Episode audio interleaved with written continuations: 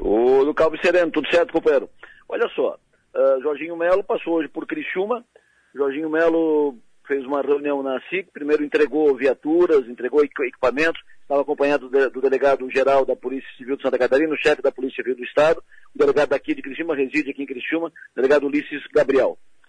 Depois teve uma reunião com empresários e políticos, prefeito Salvaro, o presidente da SIC, Balcio Zanetti, empresários políticos e tal de, de Criciúma e da região. Foi uma conversa produtiva, né?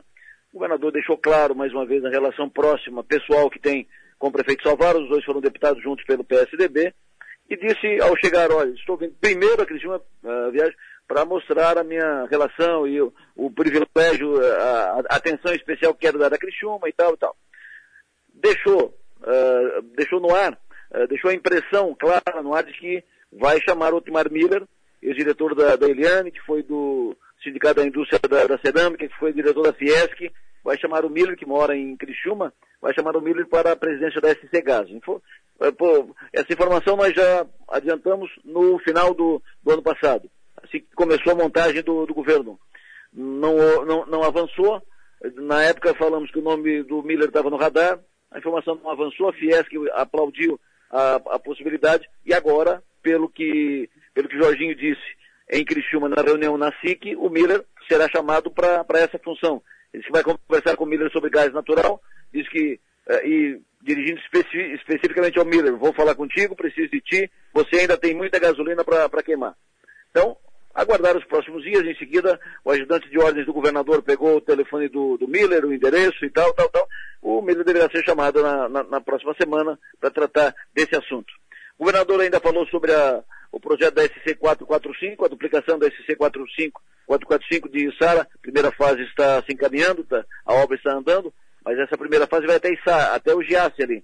Dali para frente até Criciúma, o projeto será apresentado até o final de fevereiro.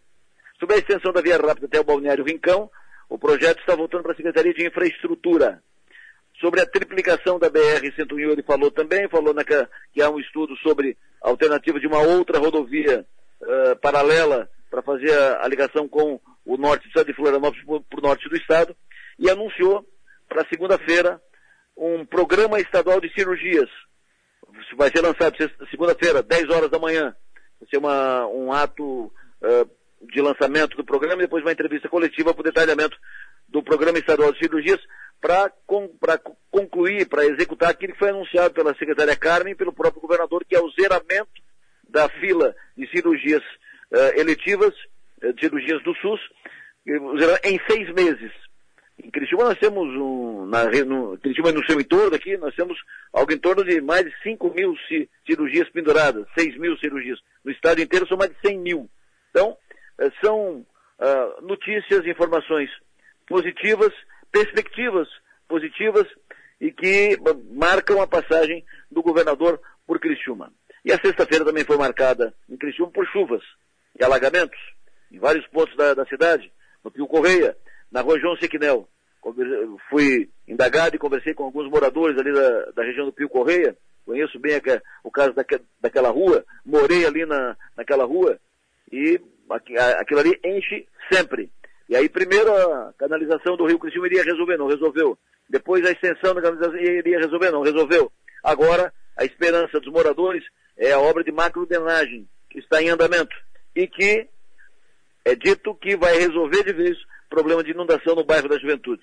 Os moradores ali já estão fazendo promessa para Santo Expedito, para Nossa Senhora do Caravaggio, estão acendendo vela para que de fato isso seja cumprido e que desta vez resolva esse problema de inundação ali, porque estão cansados os moradores de toda vez que tem uma tromba d'água como hoje, enche, enche. Primeiro na, na João e depois em outras tantas ruas da cidade de Criciúma.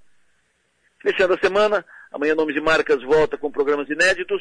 Nosso primeiro entrevistado do ano 2023 é o empresário Guilherme Mai. É um jovem ainda, mas que já fez muito. Uma caminhada longa, já tem cinco empresas. Ele conta a sua história amanhã no Nomes e Marcas, 11 e meia da manhã. Bom fim de tarde a todos, ótimo fim de semana. Abraço. Pense nisso. Oferecimento. Empresas Radar. Verão seguro é sentir-se protegido. Criciúma e Araranguá. Grupo Madeban. Schumacher Shopping da Construção. A Casa do Porcelanato. E Coperja, sonhar individualmente, realizar coletivamente.